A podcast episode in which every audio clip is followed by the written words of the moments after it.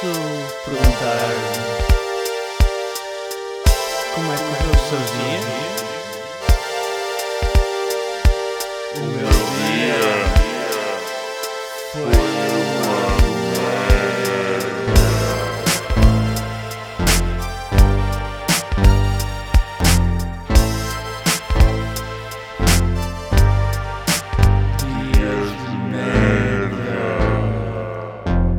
Episódio 63 Negócios Vencedores. Esta semana, uh, bem, uh, estes inícios fazem lembrar a introdução do programa que anteriormente se chamava Governo Sombra. Adiante. Foi um impacto maravilhoso até aos 70 minutos. Quase que ganhávamos, não era? Ah, futebol. Eu sópio do povo e das massas. Já não há quase Covid. Ah, pois é, os números estão a aumentar. E já circulam em grupos privados de WhatsApp que a Letónia vai fechar. E o Reino Unido? Não há forma disto acabar. Fogo.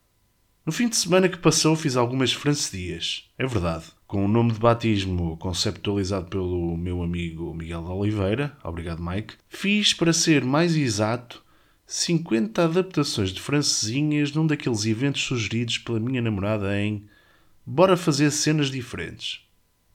No papel, fazer comida para muita gente parece giro. Na realidade, ser cozinheiro em grande escala e para algumas caras amigas dá trabalho e só me dá vontade de discutir com o talão de pedidos de sala, sem razão aparente, ou dar pontapés ao caralho do fogão porque os bicos não têm potência para grelhar a carne. Agora sim, acho que percebo o que sente o Lubomir com aquele grupo de jovens aprendizes na cozinha. Foi um almoço espetacular em que juntei vários amigos à mesa e sinceramente não sinto aqui alguma merda deprimente que pudesse estragar este evento de cozinha. Na verdade, se um dia deixasse o meu trabalho, aposto que abria um restaurante de francedias. A seguir, deixo-vos o meu top 5 de negócios que poderiam ter sucesso. Uma loja de discos como a do iFidelity, um Uber Drugs, uma padaria que vendia pão sem côdea, um café sem princípios uma loja que vendia picantes, chamada Hot Dias.